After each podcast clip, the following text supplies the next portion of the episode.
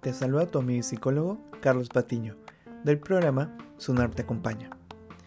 Te doy la bienvenida al tercer podcast relacionado a los trastornos del sueño. Cabe resaltar que nos encontramos en el mes de la salud mental que se celebra el 10 de octubre. Es por ello que pensando en tu salud mental, te hablaré sobre los remedios conductuales del insomnio. Empecemos.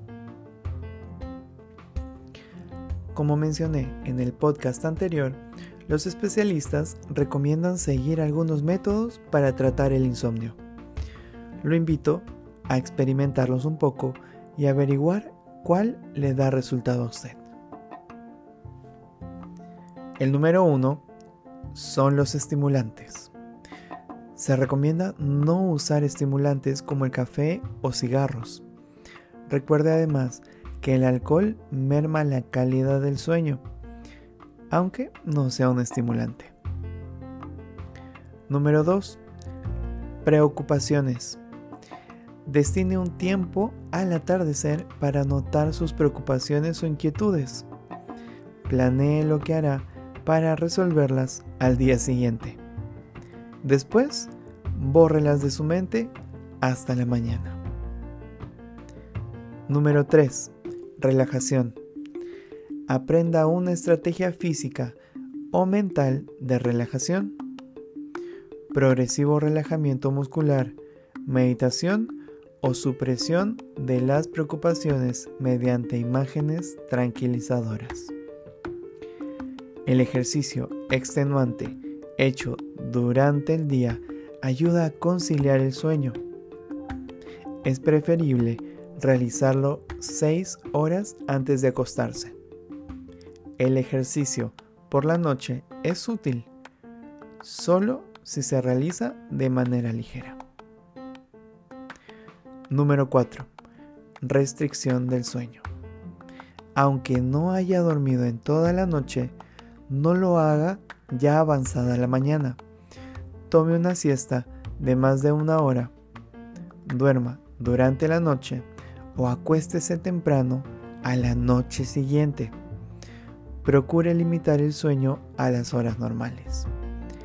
Así, no fragmentará los ritmos de su sueño.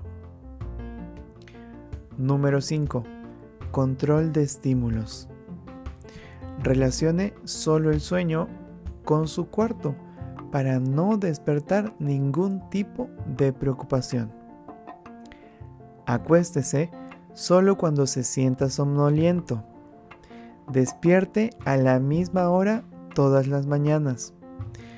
No realice en la cama actividades ajenas al sueño.